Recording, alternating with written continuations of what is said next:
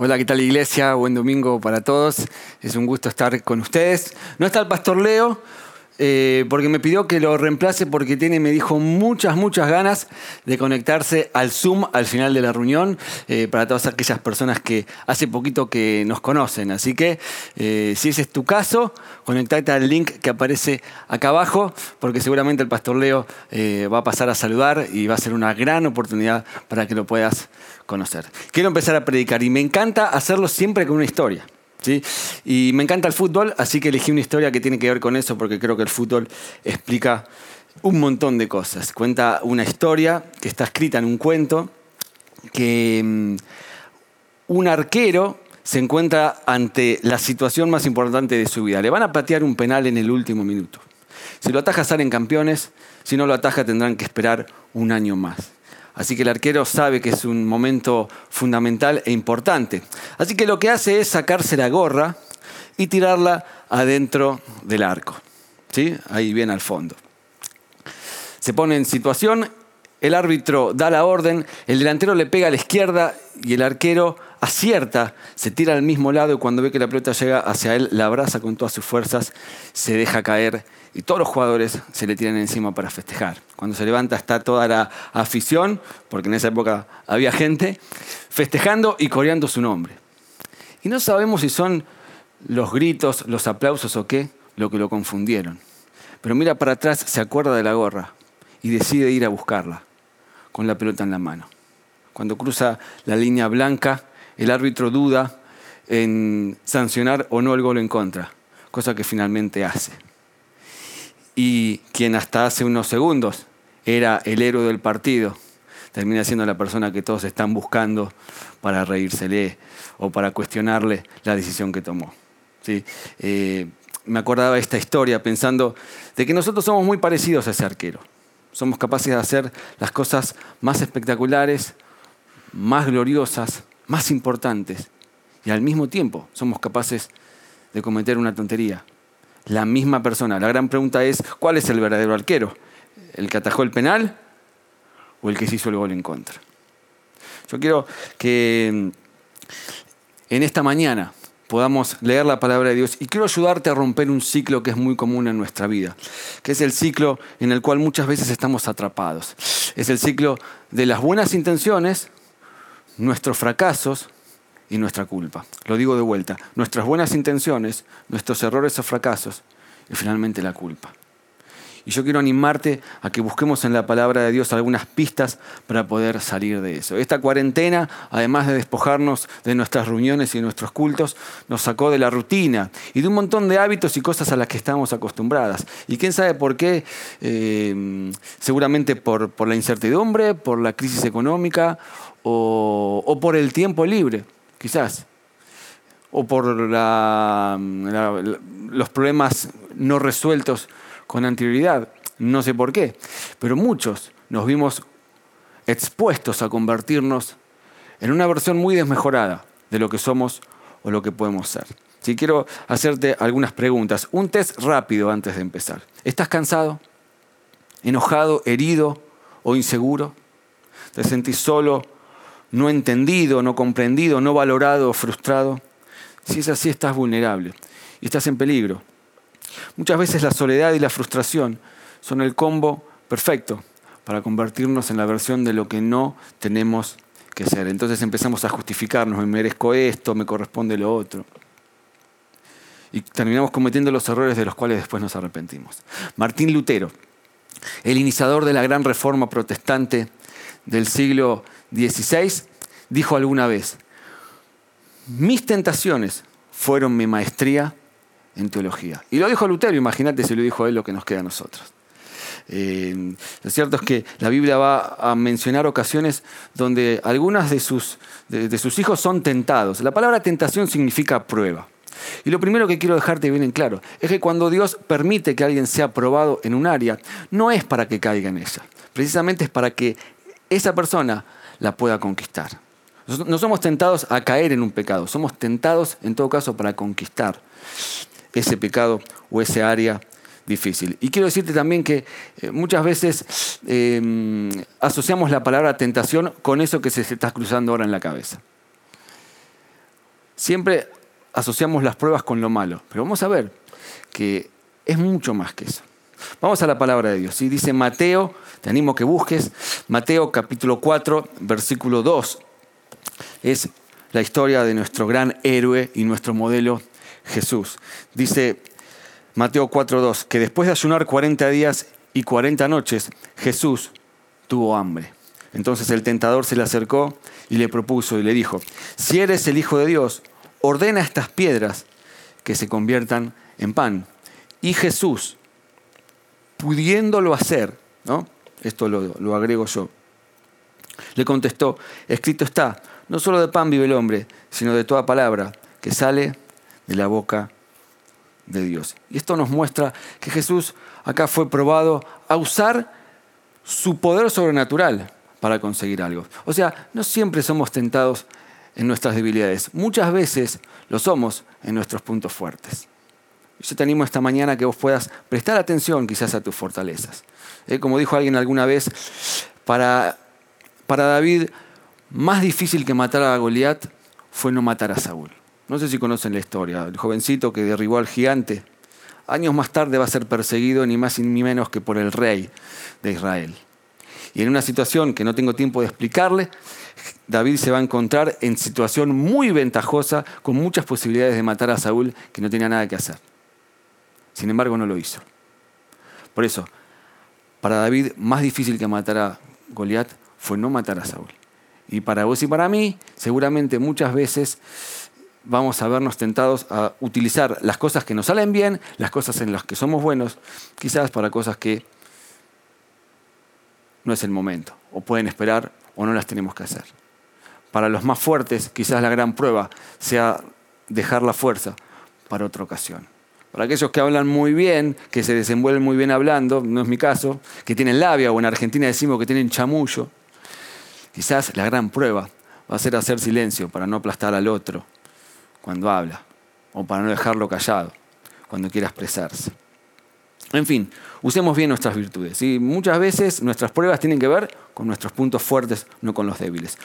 Otra área eh, interesante, la historia avanza y nos muestra otra puerta de entrada a nuestros fracasos, por así decirlo. Dice que luego el diablo lo llevó a la ciudad santa e hizo que se pusiera de pie sobre la parte más alta del templo y le dijo, si eres el Hijo de Dios, tírate abajo, porque escrito está, ordenará que sus ángeles te sostengan en sus manos para que no tropieces con piedra alguna. Entonces Jesús, a quien el, diablo le habla con un versículo, le está diciendo, la Biblia dice, Jesús le responde, también dice, no pongas a prueba al Señor tu Dios. Pensaba, ¿no? Cómo ahí hay una lucha de argumentos. El diablo vino y le dijo, la Biblia dice, vos tenés que hacer esto.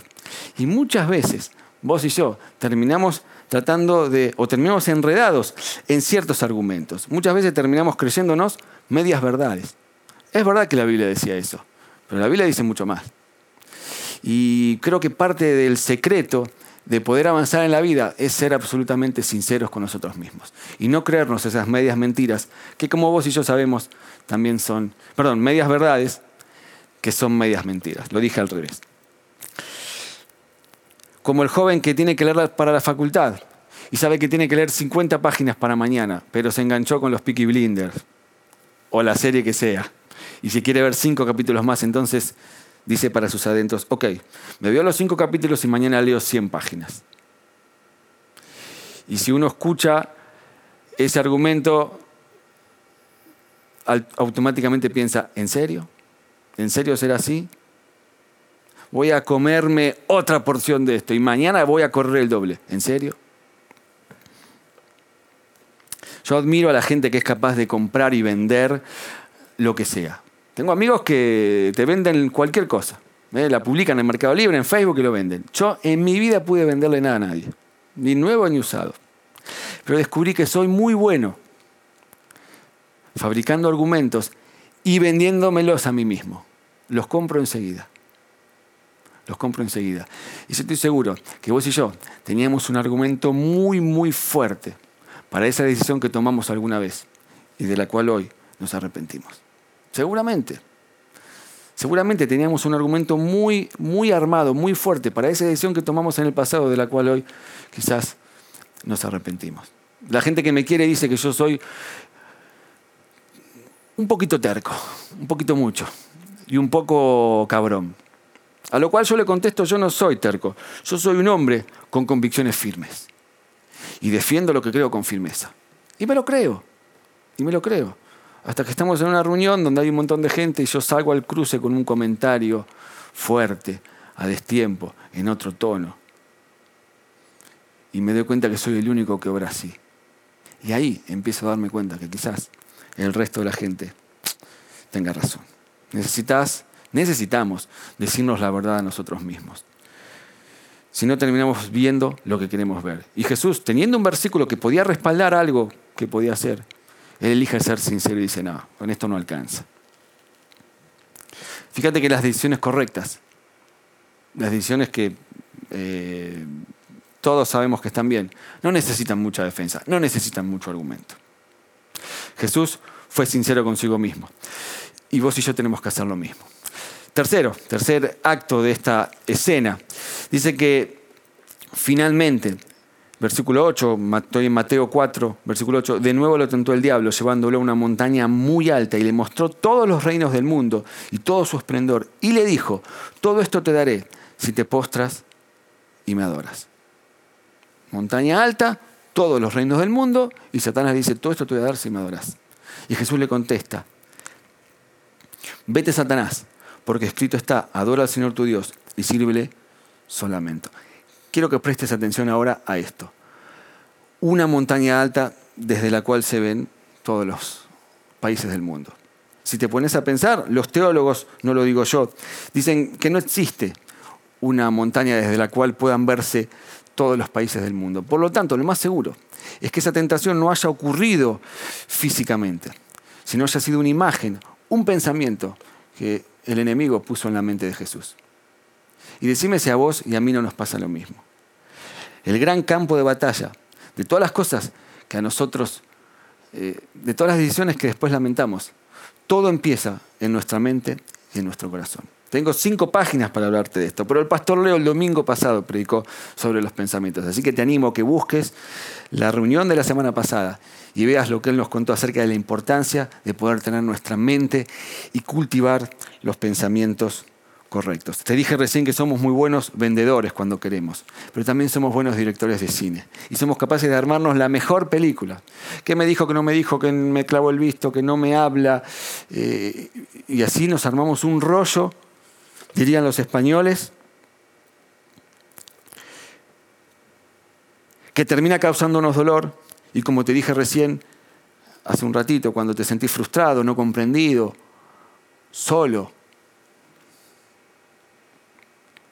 entonces abrís una puerta gigante para cometer un montón de malas decisiones. Cuando me aferro al dolor, estoy abriendo una puerta, me nota acá, bien grande a cualquier tipo de decisión equivocada. Hasta acá el diagnóstico. Te dije, tenemos que tener cuidado con nuestras virtudes, cómo las usamos, con, tenemos que ser sinceros, guarda con los argumentos que usamos y tenemos que cuidar los pensamientos. Pero ahora yo quiero proponerte una solución. Esta es una iglesia que no solamente da diagnósticos, te quiere dar soluciones, te quiere decir cómo resolver el problema. Y yo te quiero proponer rápidamente, porque no tengo mucho tiempo, tres cosas para que hagas para poder convertirte en una persona más fuerte. Son tres cosas que empiezan con la letra P. Voy rápido, ¿sí? Número uno, lo primero que tienes que hacerte son una serie de preguntas. Rick Warren habla mucho sobre esto. Y él dice que para ser una persona fuerte, vos tenés que preguntarte, ¿qué situaciones te hacen más vulnerables? Y tratar de evitarlas. ¿Qué personas, cuando estoy con quién, me vuelvo más vulnerable? ¿Qué día de la semana o qué época del año me vuelvo más vulnerable. Hay gente que el invierno le pega mal y se deprime, se tira en una cama y no se levanta. Y lo sufre él o ella y todos los que están a su alrededor. ¿A qué hora te volvés más débil? De todo lo que estamos tratando de bajar todos los kilos que subimos en, en la cuarentena y tratamos de ocultarlo con camisas que nos quedan más grandes, todos sabemos que es muy fácil empezar una dieta hasta que son las 3 de la tarde. Y ahí se te bajan todas las defensas. Y ahí necesitas nueces, agua y todo lo que en el taller de alimentación saludable y en el grupo Diet que tiene nuestra iglesia eh, te enseñan para que hagas. Pero es muy fácil, pero vos sabés que hay una hora donde todo sucumbe a tu alrededor. En las dietas y en un montón de áreas. Así que conocete a vos misma, hacete estas preguntas. Es la mejor manera de empezar. Segunda P, importante, la P de la palabra. Y esto seguramente lo escuchaste en un montón de lados. Jesús responde cada ataque con un versículo. Y te voy a decir algo más. Cada versículo, los tres versículos que Jesús usa, están en el libro de Deuteronomio. Que por estadística es el libro que menos leemos los cristianos. Así que yo te animo a que leas la palabra y por sobre todas las cosas la estudies y la memorices. Porque generalmente cuando necesitas una Biblia, nunca la tenés a mano. Y el mejor lugar para guardar todo lo que la Biblia dice y te puede servir en los momentos difíciles es tu mente. Yo por eso honro y felicito a nuestros maestros de nuestra escuela dominical, porque aún en este momento difícil están haciendo un esfuerzo descomunal para que nuestros hijos sigan aprendiendo la palabra. Y de chiquititos la recuerden. Conocen la historia mejor que nosotros los grandes, las historias.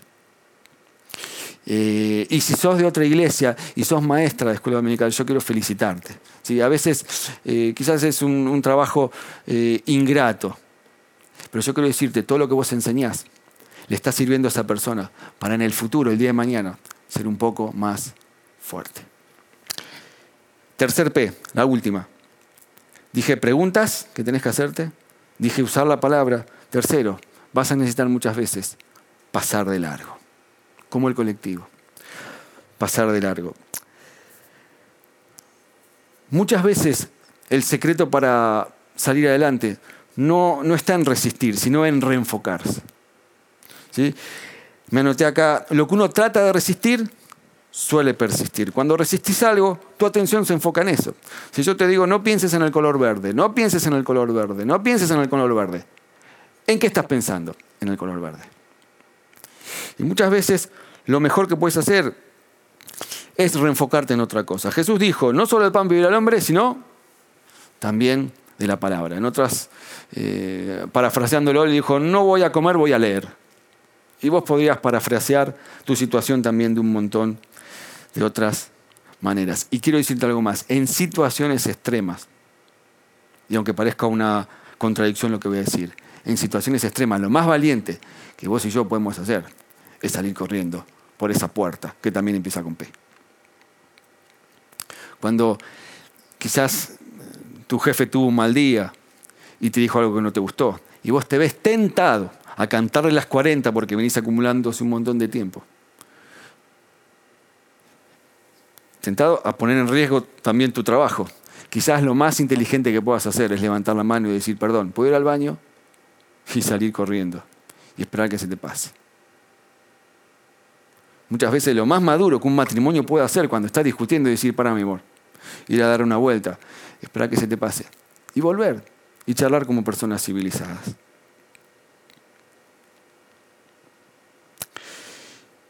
Y si... Porque ahora dije entonces, número uno, hacerte preguntas. Número dos, usar la palabra. Número tres, pasar de largo. Pero quizás vos me estás mirando y tuviste un mal día tuviste una mala noche, tuviste una mala semana, un mal año, y no pudiste hacer ninguna de estas cosas. No te hiciste las preguntas, no usaste la palabra, no te la acordaste, ni mucho menos pudiste pasar de largo. Y hoy te sentís en ese ciclo del que hablaba más temprano, cuando te decía que estamos encerrados en nuestras buenas intenciones, nuestro fracaso y nuestra culpa. Si te sentís así, quiero decirte una última cosa. Quiero que observes la historia, un último detalle. Date cuenta que en esta historia Jesús está solo. No hay nadie mirando, no hay nadie tomando nota, como en la mayoría de los otros eventos de Jesús. Por lo tanto, lo más seguro, lo más probable, lo que todos suponemos, es que Jesús le contó esta historia a sus discípulos. Jesús nunca pecó, pero quiso contarle a sus discípulos cómo se sintió expuesto ante estas tres posibilidades. Muchas veces más él fue tentado, con la ira, a devolver una agresión y muchas otras cosas. Y Jesús necesitaba decirle a los discípulos, hey, yo a ustedes los entiendo. Dice Hebreos, que no tenemos un sumo sacerdote que no pueda compadecerse de nuestras debilidades, sino uno que fue tentado y tentado en todo, Así que si Jesús fue capaz de contar lo que le pasó, lo hizo para que vos puedas identificarte con Él y que sepas que Él te entiende. Quizás ayer te equivocaste, dijiste lo que no tenías que decir, eh, actuaste cuando tenías que esperar, juzgaste cuando tenías que confiar, quizás flaqueaste cuando tenías que ser fuerte, o sencillamente te sentís el peor de todos. Yo quiero decirte, tranquilo, tranquilo, como dicen los deportistas, que ninguna victoria se te suba a la cabeza, pero que ninguna derrota se te baje al corazón.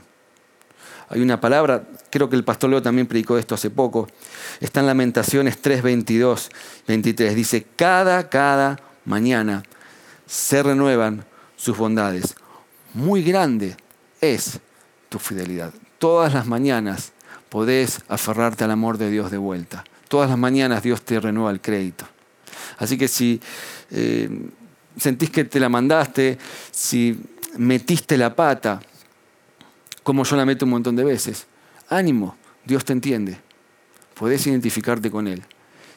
Y Él quiere demostrarte su amor una vez más. Hay una canción que no puedo pedírsela a los músicos porque no están, pero que me ministró muchísimo en, en esta pandemia, que para mí también fue dura.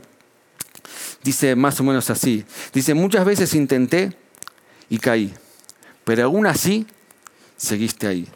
Me recuerdas que no soy mi error. Tú me llamas un hijo de Dios. Al pródigo llamarás y bienvenido a casa tú me dirás. Y el coro dice, tu gracia triunfa sobre el juicio. Más grande que el pecado es tu amor que no tiene fin. Tu bondad, Dios, me lleva a arrepentirme y a tu corazón anhelo Dios. Buscala después en YouTube. Es una canción que refleja el amor de Dios, el amor del que entiende a la persona que se equivocó. ¿Sí? Decía también Lutero, del que te hablé al principio, ese Lutero que dijo que sus tentaciones habían sido su maestría en teología, también dijo, me miré a mí mismo y vi imposible salvarme, pero miré a Jesús y vi imposible perderme. Y yo quiero decirte lo mismo para vos en esta mañana. Una última cosa, fíjate que Jesús cierra toda esta historia con una frase, dice, al Señor adorarás y solamente a Él servirás. Y Satanás con eso se fue. Porque démonos cuenta, hermanos, que lo que más quiere el enemigo es que nosotros dejemos de adorar a Dios. Es lo que más quiere.